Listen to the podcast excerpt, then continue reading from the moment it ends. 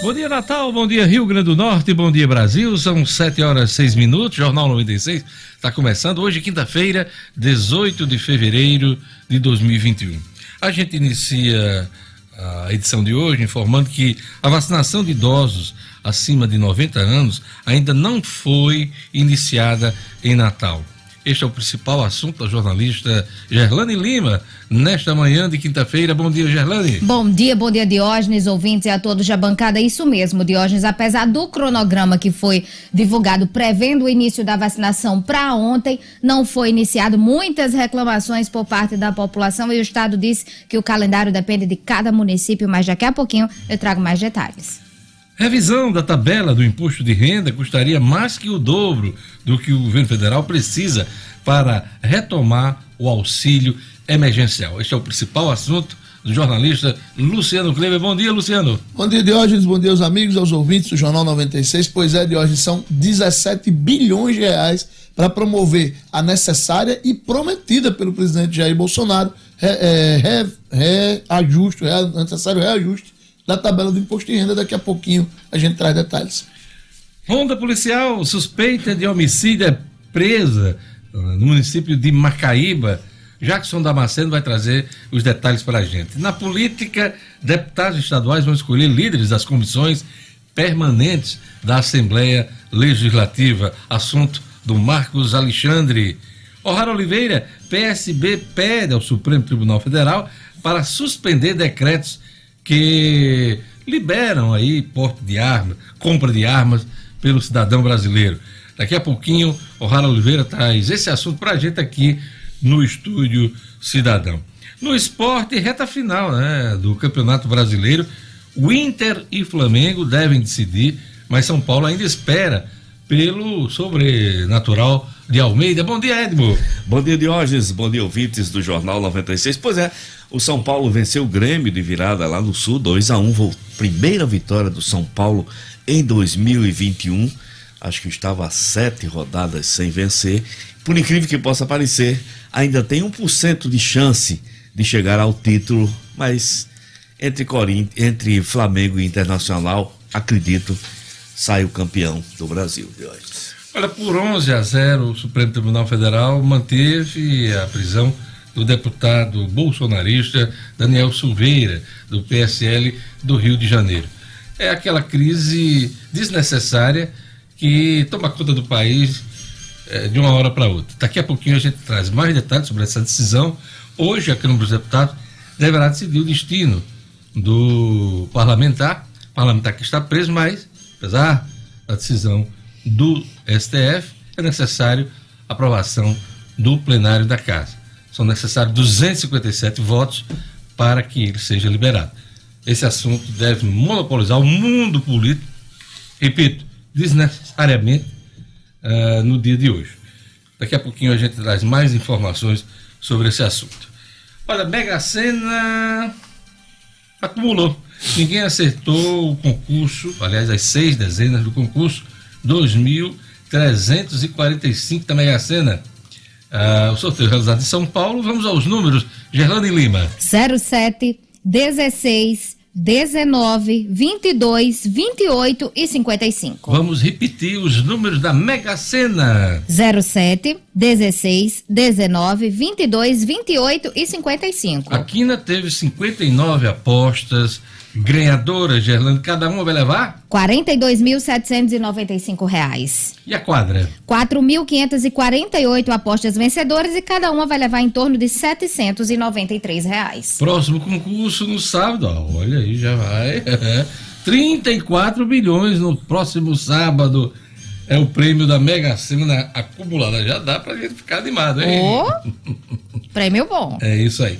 Olha, hoje é dia, dia, como eu falei, hoje é dia 18 de fevereiro, quinta-feira, Dia Nacional do Combate ao Alcoolismo, é, Dia Internacional da Síndrome de Asperger e também Dia de São Teotônio. São as datas comemorativas neste 18 de fevereiro. Um abraço para Jorge Sena, o Jorginho Buffet, que faz aniversário hoje. Aquele abraço, Jorginho. Tudo de bom para você, sucesso principalmente com a feijoada, que foi um sucesso. Sucesso aqui. total. Todo mundo gostou. Um Um abraço para a nossa querida Elaine Vládia, jornalista, que aniversariou ontem. Aquele abraço, Elaine, tudo de bom para você. Olha, se você quiser participar, interagir com a gente, é só entrar em contato pelo WhatsApp da 96 FM. Bom dia, Jorge Fernandes. Bom dia, bom dia, Diógenes. Bom dia a todos do Jornal 96. Fique à vontade, então, para interagir através do nosso WhatsApp já à sua disposição. 99210 9696. 99210 9696. Feliz ano novo, né? Dizem que feliz. Ah, o ano só começa depois do carnaval, né? Calma, Jorge. Calma. É verdade. Dizem, não, que dizem fez, né? fez folclore, mas já começou há muito tempo. Aliás, nem teve carnaval, Jorge. Né? É verdade. Aliás, era para não ter tido. Mas muita gente ainda insistiu, né? Vamos lá. Vamos aos destaques, a mais destaques da edição de hoje do Jornal 96. Por 11 a 0, o Supremo Tribunal Federal mantém prisão de deputado bolsonarista. E GPM bate recorde de pessoas físicas e jurídicas vão à justiça para rever contratos de aluguel. Mensagem de Álvaro Dias marca hoje início do ano legislativo na Câmara Municipal de Natal. Polícia Civil cumpre mandado e prende suspeito de roubo a banco. Futebol. Atacante de Ceará Mirim que brilhou na Ponte Preta é contratado pelo São Paulo. E faltando uma semana para a largada do estadual, os jogos ainda estão sem horários e locais definidos. Jornal 96. 7 horas e 12 minutos. Vamos aos destaques dos jornais na manhã desta quinta-feira, 18 de fevereiro. Vou mostrar aqui a capa do Agora RN. Agora RN traz na sua capa: Transporte de Natal vive na Idade da Pedra, diz Robério. Robério Paulino, eleito vereador, aliás, eh, vereador recém-postado à Câmara Municipal de Natal. Professor universitário Roberto Paulino lista prioridades para o mandato que inicia em 2021 e vai até 2024. Sobre transporte público, ele afirma que vai buscar alternativas para reformular a frota de ônibus de Natal.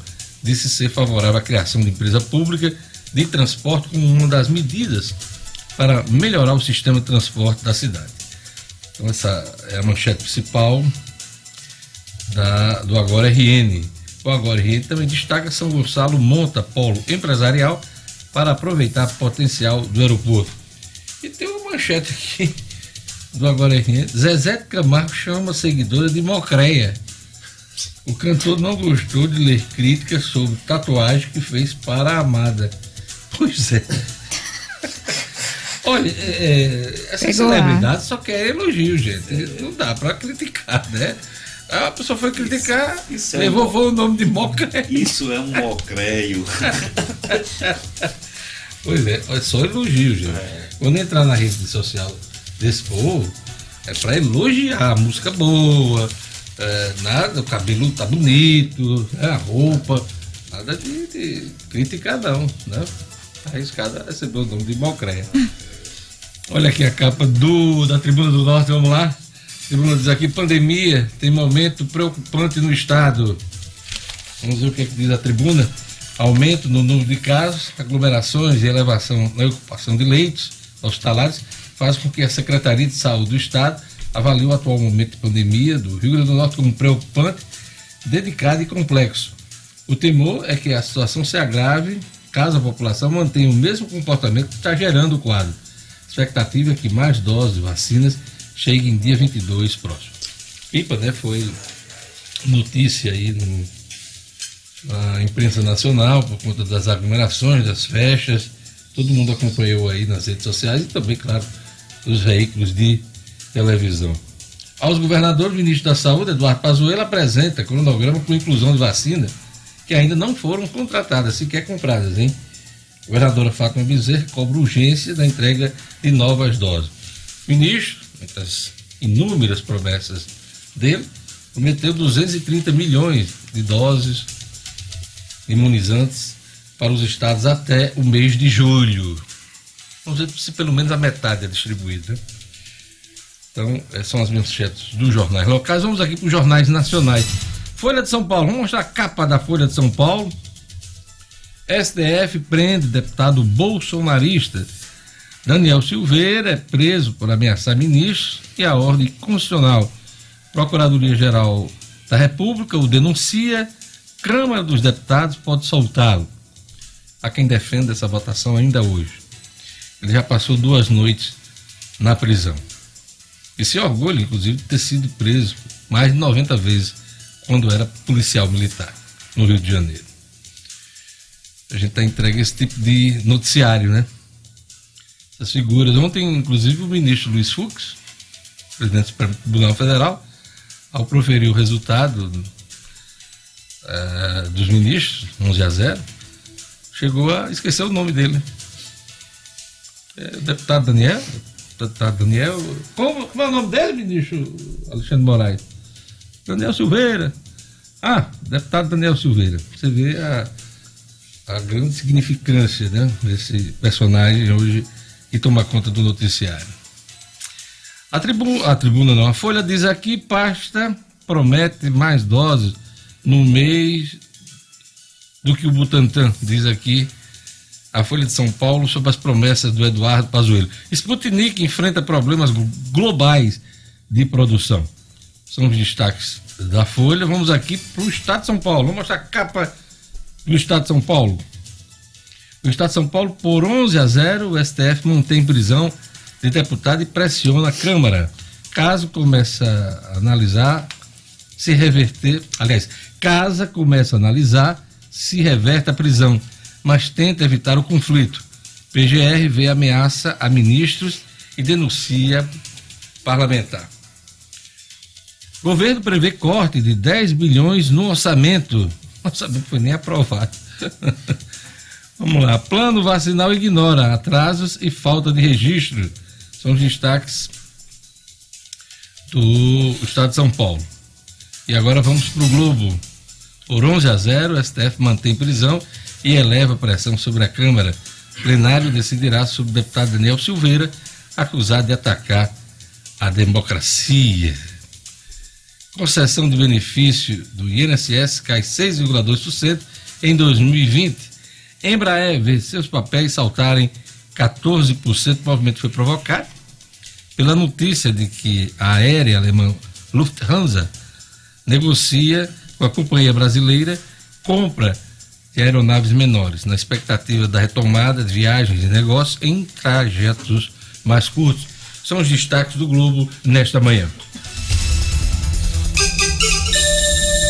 7 horas e 19 minutos. Vamos conferir a previsão do tempo hoje no Rio Grande do Norte. Informações da Clima. Tempo. Previsão do tempo. Em Natal, dia de sol com chuva passageira durante o dia e a noite. Velocidade do vento no litoral, Gerlane, 17 km por hora. Mínima. De 24. Máxima. 31 graus. Em Patu.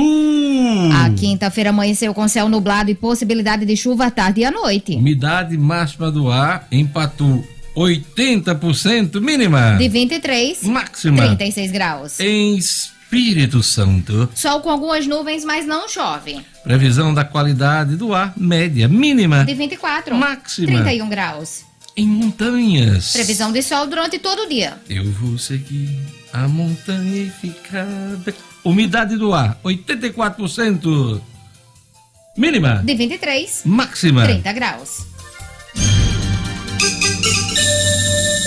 7 horas e 20 minutos. Quando o assunto é paisagismo e jardins, ninguém vende mais barato do que o Viveiro Marina. Em 2021, o Viveiro Marina segue com promoção de 50% de desconto na loja que fica ali na rua São José, em Lagoa Nova. Isso mesmo, preço de atacado só faz quem é produtor.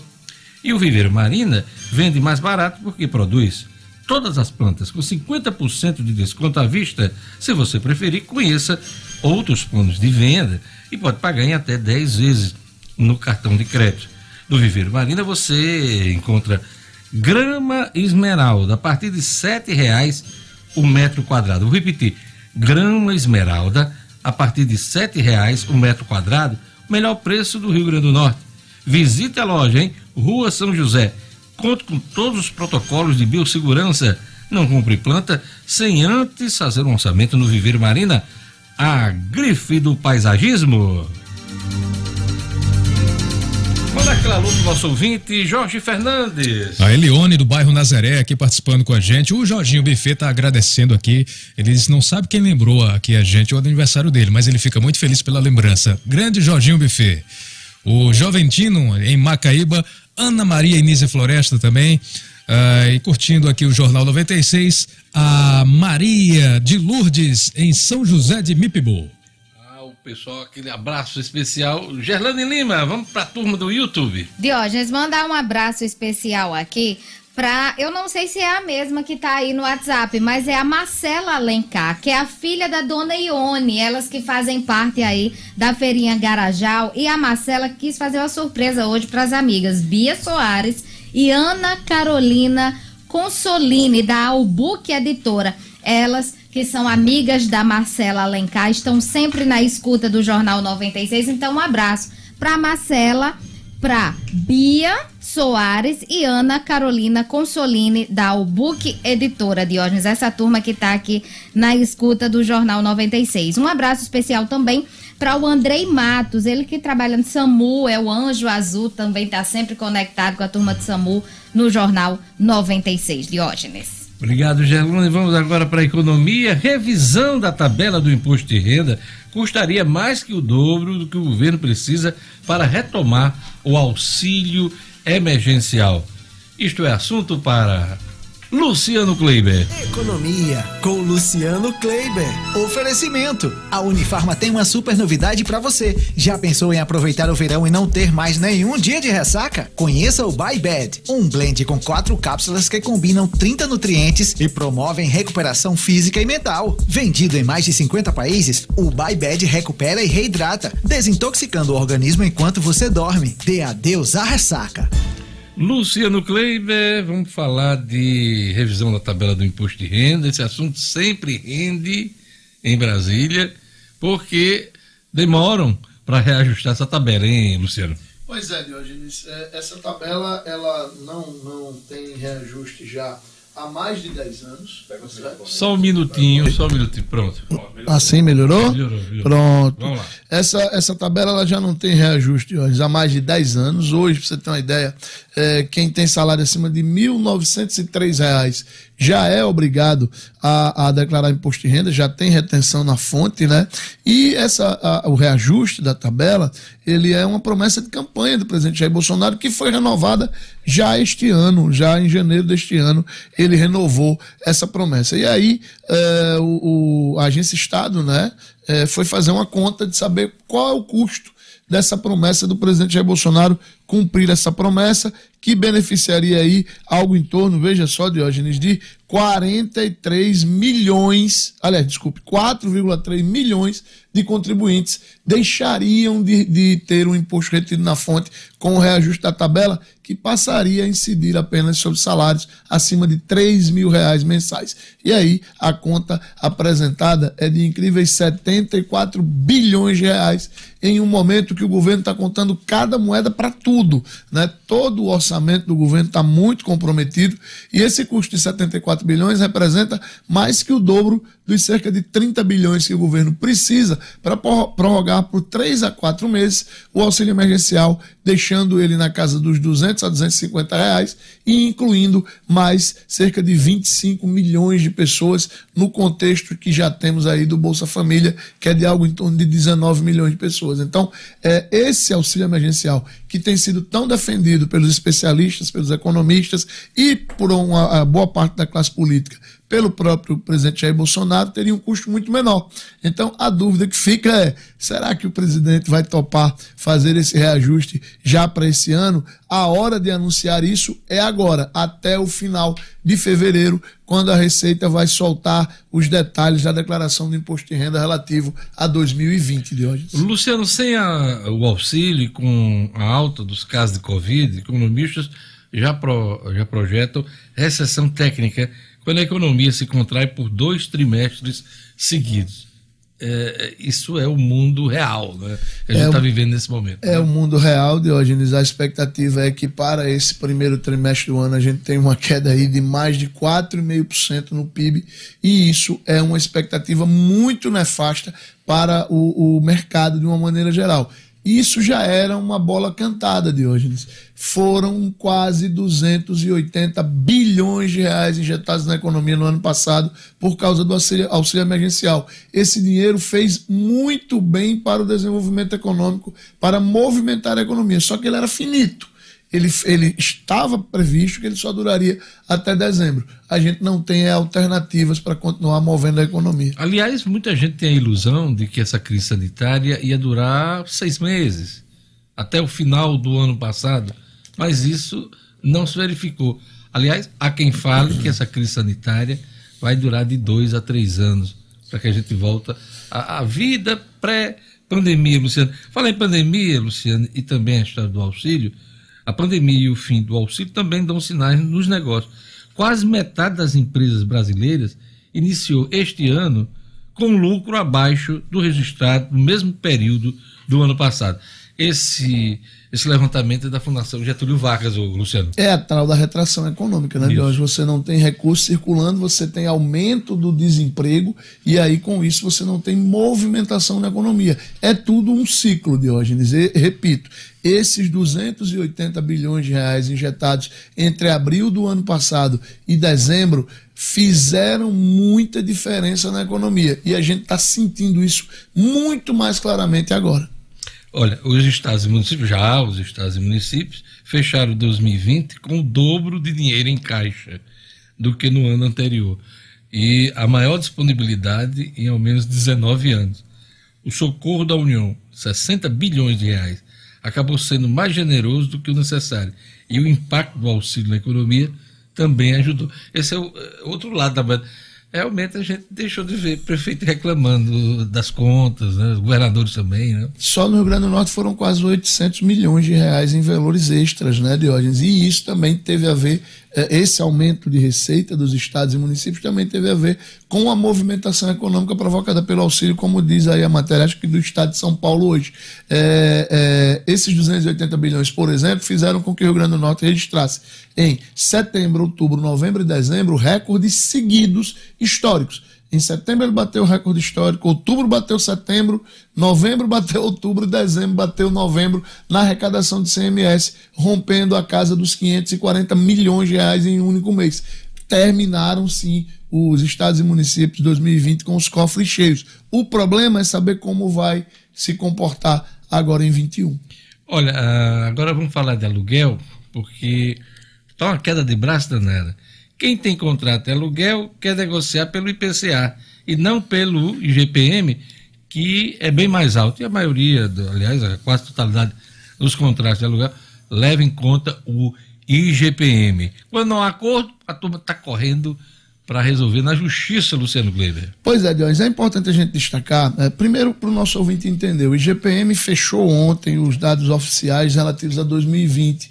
O IGPM 2020 foi de 23,14%.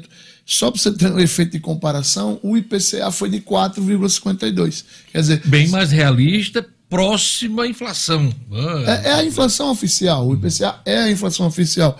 4,52 contra 23,14, quer dizer, mais de quatro vezes maior o IGPM. E aí, no momento em que está todo mundo contando moeda, que está todo mundo com dificuldades, é óbvio que isso faz muita diferença. E é importante também o nosso ouvinte entender que não há nenhuma lei que determine que o IGPM precisa ser o índice a reajustar os contratos de aluguéis. Isso é o... tem que ser negociado. Tem que ser negociado. Só qual é o grande problema? Historicamente, é o IGPM. Então, né, aqueles contratos já tem padrão, já feitos, até impressos lá, eles já constam o IGPM. O grande problema é que quando você assina um contrato de aluguel, você concorda com aquele índice. E para mudá-lo, só com acordo entre as partes. Não havendo este acordo, aí precisa ir para uma demanda judicial, o que já está sendo feito por muitas empresas e por pessoas físicas. O apelo que fica para da gente aqui, para os nossos ouvintes que estão, é, que são proprietários ou que são é, inquilinos, é que tenham bom senso. Pode-se tentar um meio termo, pode-se realmente adotar o IPCA, que é o índice mais justo hoje, tá certo? Agora, é, é, é importante que as partes se entendam, porque não é bom para ninguém uma demanda judicial. E às vezes o, o, locador endurece essa negociação, fica com o imóvel é, fechado lá, sem uso, né? Fica no prejuízo também. Então, é como você fala, eh, tem que ter bom senso nessa negociação. Melhor É, para os dois lados, né? O bom senso termina sendo bom para todo mundo. É isso aí. Olha, a coluna do Luciano Kleber é um oferecimento da Unifarma. Uniforme que já está presente em praticamente todo o Nordeste, mais de 800 lojas. E vê aí, tem uma bem pertinho de você, com preço baixo de verdade, eu garanto. Tomou muito by bad? Tomei, não tive nada de ressaca nesses dias de carnaval com a família, tomando minha cervejinha. Terminava, tomava o baibed e no outro dia Pois tava é. zerado. E eu Eita. esperando o meu buyback. Vou trazer, vou trazer. Fui prometido aqui, eu fiquei na expectativa. Atenção, Igor, atenção, de- Igor. Até de testar durante o carnaval, né? Vou trazer, a vou trazer. perguntando, cadê o buyback, Leone? e tal. Só, o Luciano vai entregar, vai entregar. Um abraço, Luciano. Um abraço. Vamos lá, seguir com o Jornal 96. Mandar um alô pro nosso ouvinte, nosso amigo Jorge Fernandes. a Vamos lá. WhatsApp. WhatsApp aqui participando com a gente, a Livânia. O neto do Panorama está dizendo o seguinte: bom dia a todos da bancada ah, do Jornal 96. Tem gente que mandou uma foto aqui, eu não sei se existe o ABC de Parnamirim. Tem esse time, não, né? É, porque mandaram aqui uma mensagem, uma selfie aqui com os gramados, campos de futebol, ABC de Parnamirim. Tá certo. Ou deve ser lá do Frasqueirão, né? Um abraço aí então para os amigos que estão jogando uma peladinha aí, né? Um abraço também aqui para minha querida Maria das Graças, que está curtindo a gente em Nova Parnamirim. Gerlane Lima, a turma do YouTube. Um abraço, Diógenes, aqui para Itamar Oliveira, ela que é mãe do Alan do B, tia do Flavinho, nosso colega. Alain dona- do B, é, surfista, surfista, é cantor, jornalista também, músico, é. né? É eclético. A mãe dele é fã, viu? Escuta o Jornal 96 todos os dias. É Meu fã nome dela? toda a equipe. Itamar. Itamar Oliveira. Itamar Oliveira. É. O mais comum de, de, né, de homem, Pra Itamar, homem, né? né? Mas é Dona Itamar aí, que é tia do Flavinho, mãe do Alan do B. Itamar não, e tá bem, né? E tá bem, e tá bem. Um abraço, Dona Itamar. Um abraço. Olha, o João e o Cisênio estão no Ecoponto em Ponta Negra, acompanhando o jornal todos os dias. É isso, aquele abraço. Como é o nome deles? João e Cisênio. João E Cisênio. Cisênio. Isso.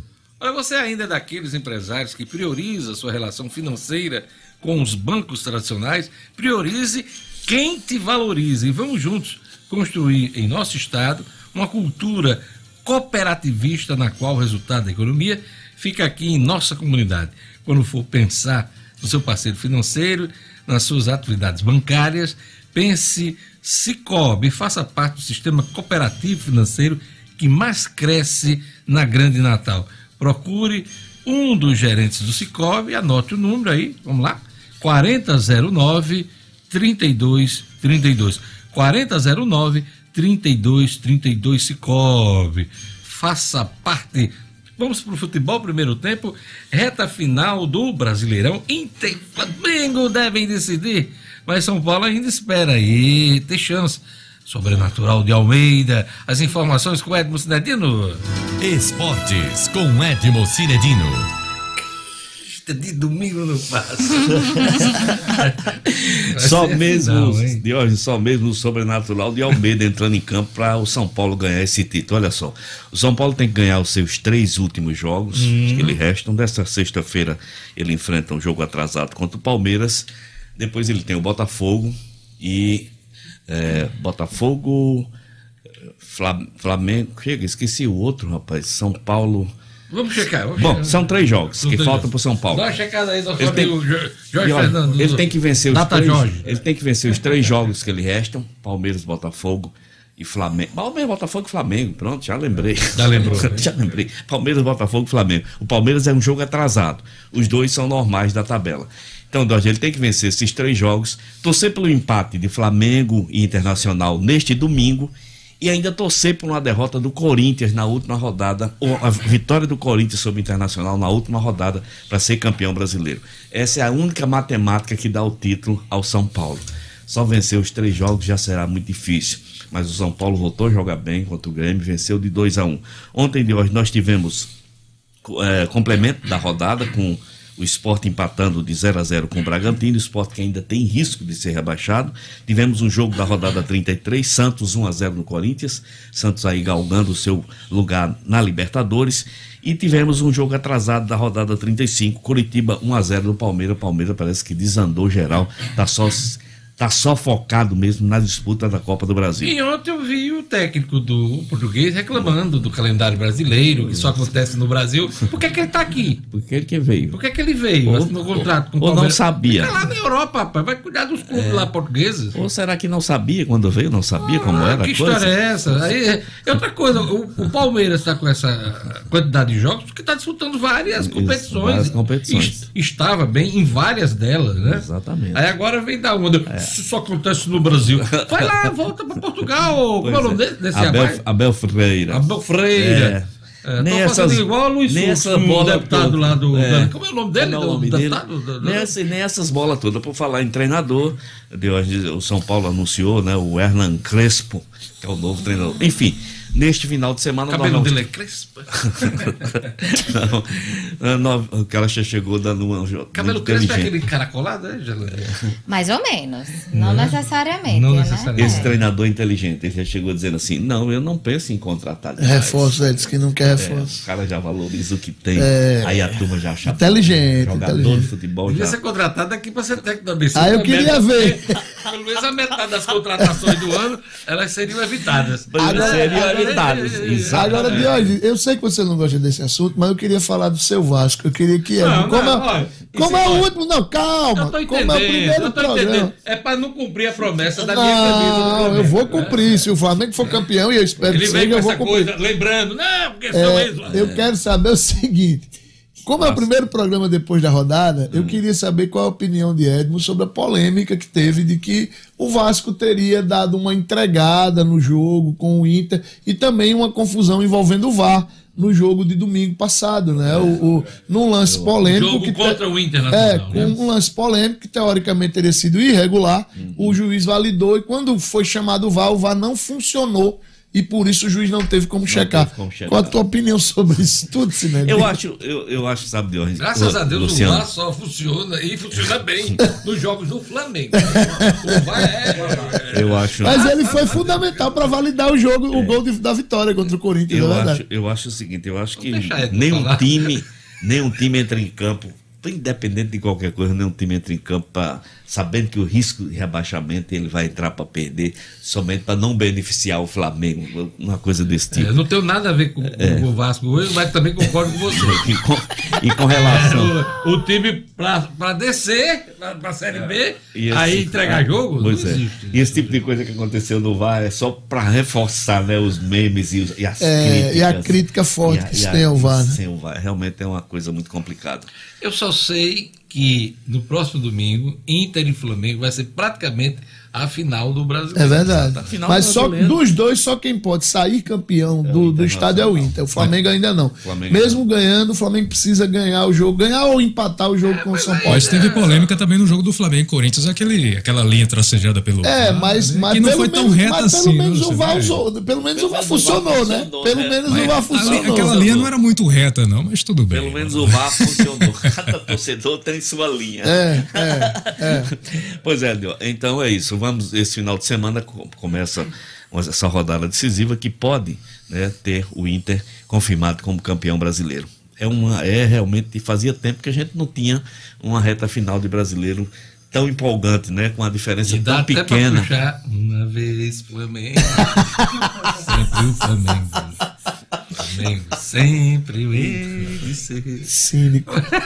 É, nacional. Vamos lá. Daqui a pouquinho a gente volta com mais futebol, apesar desta oposição que eu sempre sofro aqui no Jornal 96. Mas eles sabem que já é carta de seguro para não dar a camisa do Flamengo. Como eu sou um cara experiente, né? Então, Daqui a pouquinho a gente volta com Marcos Alexandre, O'Hara Oliveira, Gerlane Lima no cotidiano e também com o Jackson Damasceno na Ronda Policial. A gente volta já já com o Jornal 96.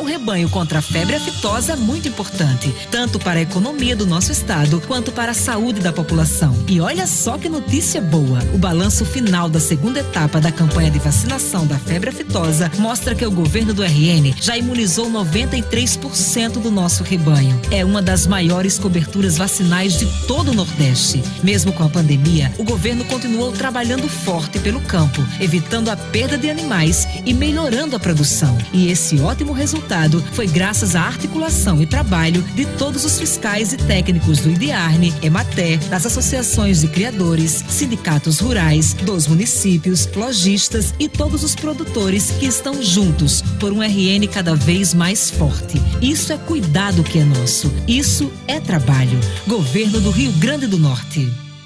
O Grupo Dunas conta com a credibilidade e confiança de mais de 30 anos no mercado de automóveis em Natal. Conquiste seu Kia, Peugeot ou Citroën com um atendimento diferenciado e uma equipe especializada de um grupo reconhecido pela qualidade dos serviços. Fale conosco pelo WhatsApp 988023742 ou acesse nosso site grupodunas.com.br para saber mais. Grupo Dunas, as suas concessionárias Kia, Peugeot e Citroën em Natal. Perceba o risco, proteja a vida.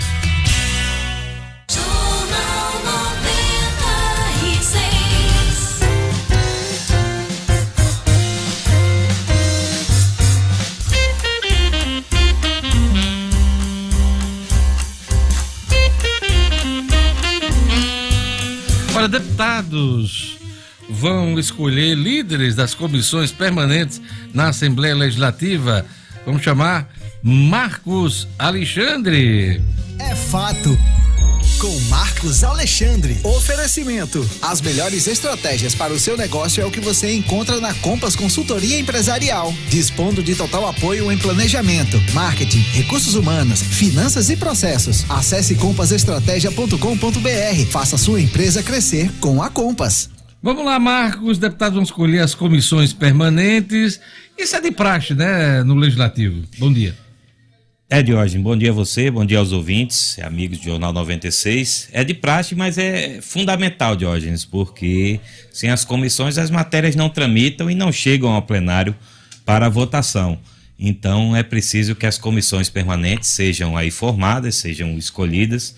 Né? Semana passada o, o presidente da casa, o deputado Ezequiel Ferreira, nomeou, fez fez a designação, fez o, né, nomeou aí os integrantes das comissões e agora eles vão, é, os, os, próprios integrantes em cada comissão vão escolher seus presidentes, seus, os seus líderes, né, os que vão aí uh, conduzir as discussões em cada comissão. São seis comissões, Diógenes, três, seis comissões técnicas permanentes, as duas mais importantes são as comissões de Constituição e Justiça, que analisa aí a, a legalidade de cada matéria, a constitucionalidade, e a Comissão de Finanças e Fiscalização, né, que a, verificam aí a situação financeira, a, a condição de que, de que as matérias também possam tramitar com la, com lastro financeiro. Né? Na Comissão de Constituição e Justiça, inclusive, já está cotado aí o, o deputado é, Raimundo Fernandes, que é do PSDB, mas é alinhado com o governo, né? Inclusive com qualquer governo. Qualquer governo. Com qualquer governo. Qualquer governo. Então, ele é, ele é o cotado aí para presidir a Comissão de Constituição e Justiça. Na Comissão de Finanças e Fiscalização, a expectativa é que recaia aí a presidência sobre Getúlio Rego, que inclusive né, positivou aí para a Covid nos últimos dias, e ou o deputado José Dias. Ambos já presidiram, mas há uma espécie de rodízio, há um, há um acordo né, entre, entre os líderes de que a Comissão de Constituição e Justiça fiquem com alguém ligado ao governo, a bancada governista, e a Comissão de Finanças e Fiscalização fique com a oposição. Ano passado foi o deputado Tomba Farias, o presidente. Esse ano a expectativa é de que José Dias ou Getúlio Rego assuma aí a, a, a Comissão de Constituição, de pois é. Fiscalização, é. de Finanças e Fiscalização. É, geralmente a gente, o cidadão, ele só imagina o trabalho do parlamentar no plenário, naquelas votações importantes, todos estão reunidos. Mas não, é importantíssimo o trabalho das comissões. Aqui na Câmara Municipal, na Câmara, na Assembleia Legislativa, também na Câmara dos Deputados, Senado. É toda essa preparação, né? As votações iniciais, análise mais aprofundada. Tudo isso acontece nas comissões. E aí você tem aquele momento final de aprovação das propostas em plenário, né? o, o Marcos Alexandre. Como diz nas redes sociais, aí você deu aula, Diógenes. É, é exatamente, é exatamente esse o papel das comissões. E então é importante, é uma etapa importante do processo legislativo. Né? A expectativa é de que hoje haja essa definição aí dos presidentes. Perfeito, Marcos. Marcos, mensagem de Álvaro Dias, prefeito de Natal, hoje marca o início do ano legislativo no, na Câmara Municipal de Natal, né? É, dizem que no Brasil o ano só começa depois do carnaval, Jorge. O carnaval que esse ano foi. É, você né, está repetindo no... Jorge Fernandes. Logo Ah, no início da eleição. Não, não, não escutei. Ele fez referência, desejou feliz ano novo a todos, né? Pois é. tá lembrando novamente. E na Câmara Municipal, na prática, será assim, né? A Câmara né, já se reuniu no início do ano para dar posse ao prefeito Álvaro Dias e também para escolher a mesa diretora, né? O, o vereador Paulinho Freire foi, foi escolhido, mas hoje é que é a largada realmente do, do, do ano legislativo, né? Com a, a leitura anual, é marcada pela leitura anual do, do prefeito Álvaro Dias. A partir das 14 horas, a expectativa né, de, de, de que o prefeito dê uma palavra aí sobre as ações né, contra a Covid. ah, e também apresente alguma novidade. O prefeito sempre, nos seus pronunciamentos, apresenta uma ou outra novidade. Então, a expectativa em torno disso. A Câmara de hoje, Câmara Municipal aqui de Natal, que vai ter um papel importante este ano com o plano diretor. Né? Então, é um ano legislativo aí que promete. Todo ano tem sido assim, Marcos Alexandre. Plano diretor é prioridade da Câmara Municipal de Natal, da Prefeitura de Natal. Isso já vem de alguns anos, hein? Aí volta a ser o assunto principal desse ano. Porque o processo está na reta final de hoje. Realmente está. Tá na reta final desde, desde 2019, Marcos Não, há, é, há um calendário aí de, de- de Não, conferências, de Eu só audiências estou públicas. lembrando que desde 2019, aí 2020 teve pandemia, até justificado o atraso, mas esse ano é prioridade. Mas já ocorreu a eleição dos, dos delegados, Diógenes, que, que vão votar a proposta final a ser encaminhada para a Câmara. Então, a expectativa é de que em março a Câmara receba realmente do município a, a, a proposta final para votar o plano diretor. E a expectativa, claro, é que, de que essas discussões se alonguem um pouco, aí pelo menos eh, por três meses, e até junho a, esse, o plano diretor, a revisão do plano diretor possa ser finalizada na Câmara Municipal. Tô É, achando que vai terminar essa revisão e já precisando fazer outra revisão. A demora é tão grande.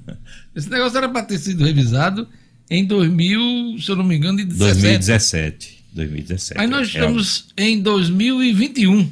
É, é verdade. Né? É um processo complexo, muito técnico, é, causa muitas divergências, né? Questionamentos, Já inclusive. foi caso de polícia em de ó- 2007. né? Isso. Causa é, questionamentos, inclusive na justiça também, mas é, é, realmente agora o processo está mais afunilado. Está Você realmente entendeu o meu caminhando. ceticismo, né? Sim, sim, claro, e, tem, e tem razão de ser, Jorge. Realmente é, é- é um processo que passa por muitas reviravoltas. Mas agora tudo indica que caminha realmente para chegar na Câmara Municipal. Marcos, o presidente da Câmara dos Deputados, Arthur Lira, passou o dia de ontem ouvindo líderes partidários para sentir o pulso da casa e reagir à prisão do deputado bolsonarista Daniel Silveira, PSL do Rio de Janeiro. Tentou também eh, negociar uma solução com o Supremo. Silveira publicou um vídeo defendendo o AI-5, fechamento do STF, atacando o ministro da Corte, inclusive de violência física. Né? Chegou a sugerir isso. Com o primeiro passo, a mesa diretora pediu a abertura do processo por quebra de decoro contra ele no Conselho de Ética. O órgão suspenso há mais de um ano, Conselho de Ética, será reativado por ordem de Lira. Ou seja, a Câmara deve decidir hoje sobre a prisão ou não do Daniel Silveira. Né? Jorge, sabe aquela hashtag também tem sido muito popular nas redes sociais? Ele que lute ou ela que lute, no caso é ele que lute, o deputado aí Daniel Silveira. A impressão que se dá é que os deputados vão meio que lavar as mãos para, pelo menos nesse primeiro momento, para a decisão do STF. A- a- a- Até porque foi unânime. Foi né? unânime. Não, não é uma decisão só de um ministro, como a gente está acostumado a acompanhar, não. Plenário, 11 a 0, manteve a prisão do Daniel Silveira. Né? E isso, claro, tem força política. É uma decisão, assim, é, é acachapante de um poder, né, um poder judiciário, né, que se manifestou fortemente pela prisão do, do deputado Daniel Silveira. E claro que é, a, a, a prisão é justificadíssima, Jorge. É absurdo o que o deputado É, fez. Entre outras tem... coisas, ele disse que queria bater na cara do ministro, lá do Faquim, queria que ele levasse uma surra nas ruas. Quer dizer, ele queria, sugerindo, né, aos seguidores, a quem segue ah, esse grupo, né, eh, fazer esse tipo de coisa. Não só com o Faquim, mas com outros ministros. Desafiou também o, o Alexandre Moraes, que mandou prender. Complicada essa história. Então, pela reação, assim, aí a gente passa, passa a ler, a fazer uma leitura das reações no Palácio do Planalto. Silêncio total. Na Câmara também, todo mundo desconversando. O líder, o Ricardo Barro, que é o líder do presidente na Câmara, disse: não, isso não é problema do governo. Exato. Sou contra a prisão, mas é problema do O governo. governo não quer se meter, claramente não quer se meter nessa história. Vai deixar para a Câmara, a Câmara está desconversando e a, e a decisão do STF foi a que nós vimos Então ontem. você acha que o, o, Pitbull vai passar mais alguns dias no, no Chilindró Acho que ele vai cumprir, vai pagar mais uns dias de cadeia, sim, de hoje, merecidas. e enfrentar até um E- processo de cassação de mandato. né? Exato. Eu a- a- acredito, acredito Vamos também acompanhar. nisso. Passar pano nessa situação. São necessários 257 votos, a maioria do plenário da casa, para liberar. Não sei se tem esse quórum lá todo para liberá-lo, né? Porque a oposição vai votar toda contra, contra o, o deputado. Isso. Então, é, é, eu não sei se a base do governo vai reunir aí. É um quórum alto, 257 votos, para derrubar a decisão do, do- do Supremo Tribunal Federal. É, Diógenes, ah, eu acredito que se mantiver essa repercussão toda, e ela tem sido enorme realmente, desde, desde terça-noite, não se fala em outro assunto. Ele foi preso às 11 horas da noite. né? Pois é, e, e ainda afrontando, né, gravando vídeo, enquanto a Polícia Federal estava na, na casa dele. É, é um deputado, vamos falar a verdade, inexpressivo, só, só se destaca mesmo por esses arrobos né, antidemocráticos. De ameaças, de De violência. ameaça, né? de violência, inclusive foi policial militar é, com, com passagem também com muitos problemas. Não, né? ele se orgulha de ter sido preso 90 vezes no Pois é, período da, então- da, da- da Polícia Militar. Então é, é, é um parlamentar de uma qualidade, no mínimo, duvidosa. Para gente Você ser sabe que ele enfrenta processo de expulsão da Polícia Militar, né? Pois é. Ele não poderia ter concorrido ao cargo de. Aliás, nenhum cargo público, político, porque ele precisava de 10 anos na carreira. Existe essa regra na, eh, na Polícia do Rio de Janeiro. E ele, com quatro anos, ele é, ele é, é policial militar desde 2014. E em 2018 se elegeu deputado E federal. aí, Jorge, chegou na, na sede da Polícia Federal protagonizando uma cena grotesca. Afrontando Afrontando a policial, se recusando a colocar máscara, tentando dar carteirada de, ah, eu sou deputado, e aí? Então, quer dizer, é, é lamentável que a gente tenha um parlamentar de tão baixo nível, de tão, de tão grotesco, né, quanto, quanto esse, esse E há quem senhor aí. defenda. E há quem defenda. Pois né? é, Jorge. É isso aí, obrigado, Marcos Alexandre. A coluna de Marcos Alexandre é um oferecimento da Compass Consultoria Empresarial. Inovação e estratégia de mercado você encontra na Compass Consultoria Empresarial. Faça a sua empresa crescer com a Compass. É fato, Diógenes. Até amanhã, Marcos Alexandre. Até amanhã, um grande abraço. 7 horas e 54 minutos. Olha, você se sente seguro no seu condomínio? Você sabia que os custos com a portaria geram um dos maiores impactos para o seu condomínio, acumulando despesas com salários em cargos? Mesmo assim, não garante total controle e segurança para o seu prédio, hein? Por isso, a UTS Segurança oferece a portaria do futuro, que reduz em até 60% os custos com a segurança no seu condomínio. UTS Segurança faça um projeto personalizado, sem compromisso com equipamentos de alta tecnologia. Não feche negócio sem conhecer a UTS, hein? Não perca tempo e fale hoje mesmo com a UTS. Anote o número, WhatsApp 99664 9221. 99664 9221. Olha, a vacinação de idosos acima de 90 anos ainda não foi iniciada em Natal. Este é um assunto para Gerlane Lima. Cotidiano com Gerlane Lima. Oferecimento: Universidade da Criança, localizado em Rego Moleiro, que oferece ensino infantil e fundamental, tempo integral, atividades aquáticas e extracurriculares, matrículas abertas. Ligue 3674 3401. Gerlane Lima. Pois é, Diógenes, muita reclamação por parte da população que procurou a vacina na manhã de ontem. Inclusive, a gente recebeu mensagens de ouvintes para que pudéssemos registrar aqui no Jornal Diógenes alguns idosos com mais de 90 anos de idade que foram aos pontos de vacinação não tiveram acesso às doses.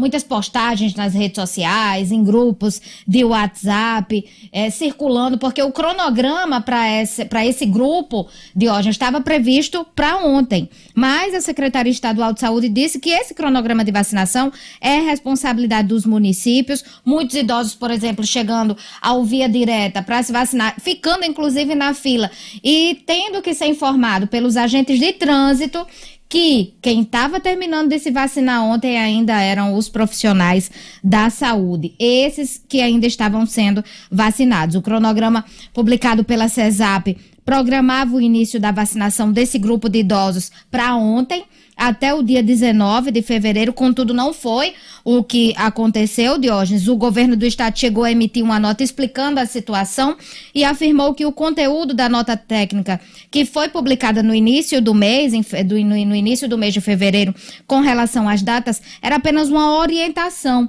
e que o cumprimento dependeria aí do número de doses disponíveis, além de ser uma prerrogativa dos municípios a definição sobre esse cronograma. Então, foram feitas recomendações para que os municípios seguissem estratégias para vacinação dos idosos, obedecendo aí a um cronograma dependendo do número de doses disponíveis enviadas pelo Ministério da Saúde. E a nota ainda ressaltava que essa disponibilidade de doses e o cronograma é de responsabilidade do município. A nota é apenas uma orientação.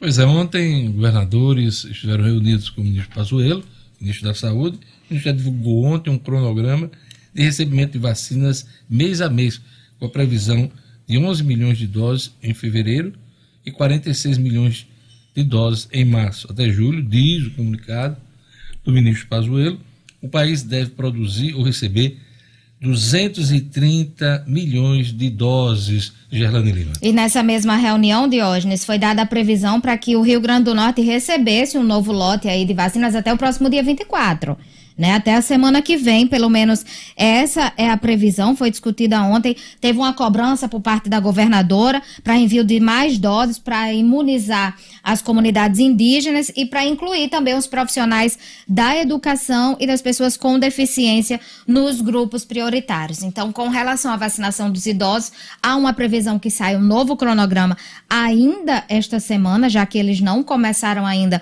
a ser vacinados, e teve essa nota técnica que foi divulgada, Diógenes, e ontem a, a, a justificativa por parte do governo do estado. Olha, mais um exemplo de descontrole da pandemia no Brasil. O governo do Ceará, aqui vizinho, decretou toque de recolher das 22 horas às 5 da manhã a partir de hoje, hein?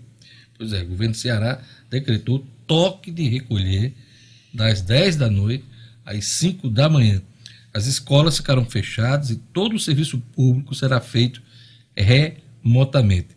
remotamente. E já são 242.178 mortos com a pandemia. Ontem foram registrados 1.195 óbitos, mantendo a média de uma semana acima de mil mortes pelo 28º dia seguido. Gerlane Lima, muito obrigado pelas informações. 7 horas e 59 minutos. Vamos para nossa ronda policial. Suspeita de homicídio é presa no município de Macaíba. Os detalhes com Jackson Damasceno. Polícia com Jackson Damasceno, o da massa. Oferecimento Casa da Cerca. Na Casa da Cerca você tem grandes promoções e lançamentos para transformar o seu lar em uma casa inteligente. Interruptor Wi-Fi, tomada Wi-Fi, motor para portão, câmeras, sensor de fumaça, de presença e muito mais. Procure Casa da Cerca nas redes sociais. Anote Casa da Cerca. Casa da Cerca para a sua vida. Jackson, bom dia. Conta pra gente sobre essa prisão lá em Macaíba. Bom dia, Diógenes. Bom dia ao nosso público. A suspeita é Osana Pereira e um mandado de prisão preventiva contra ela, Diógenes, é publicado pela é, decretado pela primeira terceira vara da comarca de Macaíba. Policiais da delegacia municipal prenderam a Osana nesta quarta-feira é, acusada suspeita pelo crime de homicídio qualificado. De acordo com as investigações, a vítima chamava-se Natson Gomes da Silva, estava bebendo com a Osana e com o um companheiro dela é, em casa, quando, por um motivo qualquer, na discussão lá da cachaçada, ele foi assassinado pelo companheiro da Osana, é, é, é assassinado a facadas, o, o tal do Natson. Ah, na ocasião, o suspeito principal fugiu e a Osana ficou no local tentando alterar a, a, a cena do crime, tentando limpar as manchas de sangue, foi detida pela população e aí é, é, é, é, é foi conduzida à delegacia e, e, e, vinha sendo procurado desde então. Respondeu o processo, tal e tal, havia esse mandado, ela foi detida, na época ela foi detida pela população, chegou a fugir da polícia e agora foi encontrada. Já está entregue ao sistema penitenciário, onde deve responder, guardar julgamento por crime de homicídio qualificado. O pessoal de Macaíba, da, da polícia, pede, como sempre, quem tiver mais informações sobre a Osana, avisa pelo 181, que é o disco de denúncia da Polícia Civil, tá, Jorge? Olha, a Polícia Civil cumpre mandado e prende suspeito de roubo a banco, Jackson. Adilson Emerson Bezerra de Moraes foi preso em Nova Betânia, acusado de roubo majorado, né, geralmente é, agências de banco, caixas fortes, e agência de Correios. O mandado dele era para a segunda vara criminal de Mossoró, foi conduzido à delegacia e em seguida para o sistema penitenciário. Só aproveitando a deixa, a Polícia Civil ainda vai divulgar oficialmente, Diógenes, mas ontem aconteceu uma operação chamada 1814, que faz referência a um dos, uma das facções criminosas que atuam aqui no estado, é símbolo dessa facção, esse número 1814, e ontem foi preso um dos líderes do, da, do, do, do, crime aqui no Rio Grande do Norte. Erinaldo Graciano de Souza, vulgo Mago Vieira, era procurado há 10 anos, eh, acusado de tráfico de drogas, homicídios, todos os crimes correlatos cometidos pelas facções criminosas. A operação aconteceu ontem, foi realizada pelo pessoal da DEICOR, a Divisão de Combate ao Crime Organizado, apreendido vasto material. Dez pessoas foram presas em granjas de Parnamirim, é, é, Açu, é, São José de Mipibu, onde essa turma morava, diz que eram granjas de luxo, onde eles faziam, é, moravam à vontade, ostentando o dinheiro rendido pelo crime que cometem, que cometiam. Agora estão presos todos os integrantes dessa facção, inclusive o cabeça que vinha sendo procurado há 10 anos aqui no Rio Grande do Norte. Jackson, ontem foi uma quarta-feira de cinza, diferente de um carnaval que não aconteceu, não deveria acontecer e nós temos os balanços de Polícia Rodoviária Federal e também da própria eh, polícia aqui do estado do Rio Grande do Norte sobre o carnaval? Os números estão sendo compilados, Jorge, devem ser divulgados ao longo desta quarta-feira. Quinta. É, alguma coisa foi Hoje é quinta. Ontem. Hoje é quinta. Perdão. Efe, efeito, efeito do carnaval que não aconteceu. Pois é, verdade. Os números, devem, os números devem estar sendo divulgados pela Polícia Militar e pela Polícia Civil nessa quinta-feira e fica a, a, atenção principalmente no que diz respeito à quantidade de prisões ou apreensões feitas no que diz respeito aos carnavais clandestinos que aconteceram por aí ao longo do estado, inclusive e principalmente no distrito de Pipa, em Tibau do Sul, né? A gente fica aguardando aqui os números da Secretaria Então você tem um dever de casa para amanhã e trazer esses números de acordo, não só da, das rodovias, mas também um balanço da SESED, né, Secretaria de Segurança Pública, sobre o, o carnaval. Tá bom? Anotado, mestre, anotado. Amanhã a gente apresenta os dados compilados das polícias. Obrigado, um grande abraço, até amanhã. Até amanhã. 8 horas e 4 minutos. Olha, o PSB, Partido Socialista Brasileiro, pediu ao Supremo Tribunal Federal para suspender decretos que flexibilizam a compra de armas no país. São decretos do presidente da República que estão sendo questionados no Supremo. O assunto é de O'Hara Oliveira. Estúdio Cidadão, com O'Hara Oliveira. cidadão agora pode comprar até seis armas agora, o Rara? É isso, Diógenes. Bom dia para você, bom dia a todo mundo que está acompanhando o Jornal 96. Esses decretos né, foram assinados pelo presidente Jair Bolsonaro bem antes, um pouquinho antes do carnaval, no início final de semana passado. Eu vou detalhar daqui a pouco quais foram as principais mudanças aí desses quatro, trazidas aí nesses quatro decretos. Mas falando primeiro desse pedido aí do PSB, né, que foi um pedido feito ontem ao Supremo Tribunal Federal, justamente como você falou aí, para suspender esses quatro decretos que flexibilizam aí, que facilitam o uso e a compra de armas de fogo no país, né? Como essas normas aí, elas preveem, por exemplo, o aumento do número de armas de fogo que o cidadão comum pode adquirir, dentre outros pontos que eu vou destacar daqui a pouco. Essas novas regras, elas geraram aí reações contrárias tanto de entidades da sociedade civil quanto de parlamentares, mas o fato é que a flexibilização aí no uso de armas, né, na compra de armas, foi uma das principais promessas de campanha do presidente da República, Jair Bolsonaro, e aí uma das principais causas aí defendidas por ele nesses últimos dois anos. O que é que o, PSB destacou nesse pedido? Né? De acordo com o partido, os decretos vulneram gravemente os direitos fundamentais, entre eles o direito à vida, à segurança pública e à dignidade da pessoa humana, né? E a defesa aí, nesse pedido, alega que os decretos permitem verdadeiros arsenais pela população civil, levando-se em consideração o limite máximo de armas de uso permitido e restrito, bem como a quantidade de munições e acessórios oferecidos. Então, desse modo, a ausência de fiscalização rígida aí pelo comando do Exército e o incentivo à aquisição de arma de fogo vai implicar no aumento da mortalidade no, no Brasil, é o que afirma a ação. O que é que esses decretos aí é, mudam? Quais são os pontos principais?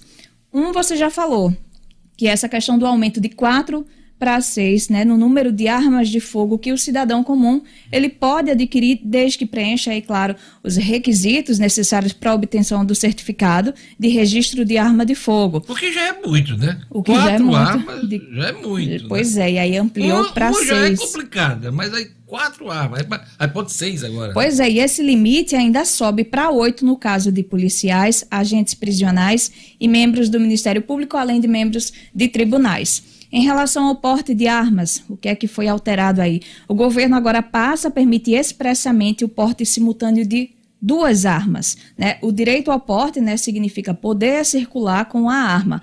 Antes, é, a regra dizia que esse porte né, deveria ser válido apenas para a arma nele especificado, mas não especificava quantas armas você poderia é, circular portando essa, essas armas. Então, agora, de, de, forma expressa, você pode portar duas armas. Em relação àquela questão de aptidão psicológica, o decreto anterior de Bolsonaro dizia que para terem armas, aqueles colecionadores, atiradores e caçadores deveriam comprovar uma aptidão psicológica por meio de um laudo fornecido por um psicólogo cadastrado na Polícia Federal. Só que agora, nessa nova regra estabelece que Basta um laudo assinado por qualquer psicólogo aí que tenha registro no Conselho Regional de Psicologia.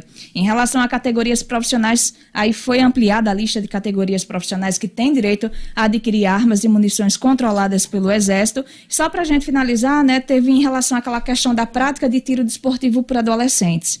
O decreto anterior né, já permitia que adolescente entre 14 e 18 anos pudesse praticar tiros, tiro aí nas instituições permitidas pelo comando do Exército, com autorização dos pais. Só que a novidade agora é que o jovem poderá praticar o tiro com arma emprestada de algum colega e também atirador desportista. Antes ele só podia, só podia fazer isso, só podia tirar com a arma dos pais ou do clube de tiro. Então, deu uma facilitada aí, uma flexibilizada. São vários outros pontos nesses quatro decretos. As novas regras começam a valer em 60 dias, mas está aí partidos já ingressando no STF, também tem é, parlamentares aí no Congresso, também ingressando com projetos de lei para tentar suspender esses decretos.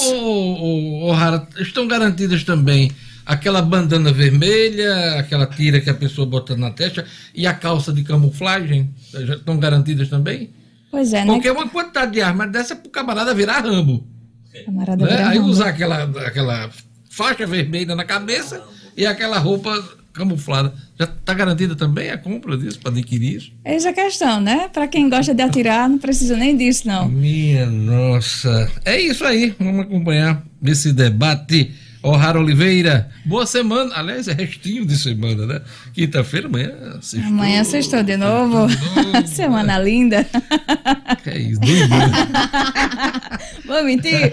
Não vou. Vou mentir pra a gente não mente, né? não. Até amanhã. Um abraço a todos, até amanhã. 8 horas e 10 minutos. Acaba de comprar a bandana vermelha para cabeça de ano. Fevereiro a gente sabe como é, né? É o mês que o ano começa de verdade. E não tem jeito melhor de começar do que passando na Kia Dunas e conferir os principais modelos da marca, que é referência em design e tecnologia. Falando em referência, o grupo Dunas está no mercado de automóveis há mais de 30 anos em Natal e é reconhecido pela qualidade do atendimento e serviço. Estou falando sério, hein? a empresa é boa de negócio. Encontre seu próximo carro na Kia Dunas e conheça todas as vantagens de ser um cliente Grupo Dunas. Liga lá, 4009 9000, 4009 9000 ou manda um WhatsApp agora mesmo, 98802 3742. 98802 3742. Fale com o consultor digital do grupo Dunas. Vamos lá pro futebol, voltando aqui com o Edmo Sinedino. Atacante de Ceará Mirim, que brilhou na Ponte Preta, é contratado pelo São Paulo. Sinedino, quem é o rapaz? Bruno Rodrigues. Esse rapaz tem 23 anos de hoje. Olha só que história bacana. Esse rapaz, ele, ele foi acolhido pelo o meu amigo João Quebraosso, João Batista Quebraosso, que é dirigente, que é sócio do Lupé II na empresa Brasil Esportes, que comanda o Santa Cruz de Natal. E cuida do Verón, né? Da carreira do Verón. Né? Exatamente, cuida da carreira do Verón. Esse garoto ele foi acolhido lá no. Quando o Quebra-Osso tinha o seu restaurante, a picanha do Quebra-Osso. Hum, fui O muito lá, muito é, bacana o lá. menino morava, Deus, naquela parte de cima, foi acomodado lá. E essa semana, né, ele veio a Natal, depois do sucesso na Ponte Preta, depois de passagem por vários clubes, vendo esse ótimo momento, e presenteou o Quebra-Osso com um carro zero quilômetro, agradecendo a tudo que o Quebra-Osso fez por ele. O tirou da rua, o tirou. Gratidão, Gratidão, coisa belíssima. E, logo em seguida, confirmada a contratação do Bruno Rodrigues pelo São Paulo Futebol Clube. Quatro outras equipes do futebol brasileiro estavam atrás do jogador, artilheiro da Ponte na Série B com 11 gols e 12 assistências, e vai fazer parte agora do elenco do São Paulo treinado pelo Hernan Crespo. E já teve, inclusive, a contratação né, aprovada pelo próprio Hernan Crespo. Olha, o, o, esse, o Bruno, né? O nome Bruno dele, Rodrigues. Poderia ter sido um talento desperdiçado. Exatamente. Como milhares Como que milhares. surgem nesse Brasil. Exatamente. Você vê a importância de uma mão amiga. De uma mão amiga, de um que apoio. Abra uma oportunidade, que abra um espaço. De alguém que E a acredite. pessoa vai Exatamente. e cresce na profissão. Aliás, a gente tem esse tipo de exemplo em todas as profissões. Todas as né? profissões. Então tá de parabéns o João Quebra-Osso. João Quebra-Osso E o. Lupécio II. E, Essa- e- e, assim, e o bom exemplo do Bruno de reconhecer Sem isso, dúvida. né? E essa empresa de hoje, eu tenho muito, eu tenho muito orgulho de dizer que sou amigo desses dois camaradas, do Lopes e do João Quebra-Osso, tem muito tempo. Porque, apesar de empresário de futebol que tem essa aura de, sabe, de muitas coisas escondidas, Oportunismo, né? com eles dois, até Eles hoje, não Tentam trabalhar de maneira correta. Por Correto. isso que tem as portas abertas, não só no Brasil, no mundo todo. A Brasil Esportes hoje é uma empresa respeitada. Parabéns ao Bruno Rodrigues, que ele tenha muita sorte no São Paulo. Ele que nasceu aqui na nossa Ceará Mirim, que tantos craques já revelou para o futebol do Rio Grande do Norte. E que a empresa do, da Brasil Esportes sirva de exemplo para a BC América, para que se aposte mais nas categorias de base, se invista mais nas categorias de base. Essa é a nossa solução, gente, pelo amor esse de Deus. mantra seu, ele vem já de algumas décadas. viu? Algumas décadas. Algumas décadas, viu? De vez eu, em quando- menos, nas duas últimas décadas, eu escuto mais esse mantra. De, seu. mês, de vez em quando alguém atende esse apelo, né? Ô, Edmo, vez esse em- empresário do Bruno aí, o mesmo empresário lá do Tonhão, o zagueiro do, do Grêmio, não? E agora eu fiquei na dúvida. É. Depois eu vou Vamos perguntar pesquisar É, vamos pesquisar. É. O Tonhão é o, zagueiro também aqui do interior, né? Que tá no Grêmio, né, o Jorge? Jorge Fernandes só traz é, é, É. é, Perguntas difíceis. Enem, pô. Eu acho que o Tonhão não. Não, né? O Tonhão não é da, não é da Eu achei que fosse. É. né? Eu achei que fosse, não é é. com Conheço. É. errado, São né? vários jogadores. O Tonhão, o grande Tonhão, que está jogando titular no Grêmio, como Rodrigues. Para que as pessoas não confundam, o Tonhão hoje é Rodrigues lá no Grêmio. Faltando uma semana para a largada do estadual, os jogos ainda estão em horários e locais Indefinido. indefinidos, né? É, Aliás, sem, sem horário e sem local definido. O nosso campeonato começa no dia 24, a rodada está aqui, nós teremos ABC e Globo. Esse jogo a gente sabe que será no Frasqueirão, manda do ABC. América e Fosse Luz a gente sabe que deve ser na Arena das Dunas. Agora de hoje, Palmeira e Açu, Palmeira de Goianinha. O Nazarenão está em reforma. Potiguar de Mossoró e Santa Cruz. O Nogueirão ainda, a luta do meu amigo Júnior Xavier, atual secretário de esporte, para tentar liberar, enfim, o Nogueirão para jogos de estadual. A FNF, infelizmente, essas coisas deixam para ser resolvidas quando o campeonato está prestes a começar. Isso já deveria ter sido feito. Aliás, estão passando Aliás, por Nogueirão vistorias. é um assunto que Isso. já vem de anos. Anos. Antes de Rosalba Antes ser de- governadora, Verdade, nós verdade. temos a interdição Verdade, do Nogueirão. Ela, governadora, tentou fazer uma reforma, não sei por que não foi para frente. Exatamente. E nós ainda estamos falando Ainda em reabertura de Nogueirão. O que é um absurdo, porque eu não vejo impedimento nenhum que o Nogueirão possa ser reaberto com alguma ressalva, Principalmente possa acomodar. agora que não tem, Pelo precisa de torcida. Deus, não precisa nem, nem torcida. Isso é um absurdo. A gente vê cada campo de jogo nessa Série D do brasileiro. Eu vi estádios que, que cercado por muros, sem absolutamente nada, sediando jogos de uma Série D do brasileiro. Aí o Nogueirão, com toda a sua, sabe, todo o seu conforto, com toda a comodidade que um, que Sua futebol precisa, sua de importância para o futebol do Estado, eu diria mais, ainda com essa história de interdição. Então é isso, Jorge. O campeonato começa dia 24 e nós não sabemos ainda onde serão realizadas essas duas partidas. Quando sair isso aí? Eu acho que. Hoje, amanhã, acho de que hoje não, é possível amanhã? que não é possível que daqui para o começo da semana que vem não se resolva, né, Deus? É isso aí. Mas Ok. vai ser jogo por cima de jogo. No Palme- vai, o Palmeiras deve jogar também no Frasqueirão, aí o Potiguar deve jogar em Açu, e assim fazendo esse remendo que só enfraquece cada vez mais o futebol. Aquele alô pro nosso ouvinte do WhatsApp. Não, a informação que acaba de chegar aqui, viu, de trânsito lento ali na chegada do túnel do viaduto de Igapó. Né? O viaduto de Igapó, uma colisão ali na altura do bairro Nordeste, está deixando o trânsito bastante lento no sentido Zona Norte-Centro. Todo cuidado é Isso. pouco. E olha, deixa eu fazer um Diga registro aqui, muito importante. Ontem foi aniversário do meu querido amigo Danilo Menezes Nunes. É, o nosso querido Nosso uruguaio, querido uruguaio. radicado aqui no Rio Grande do. Norte.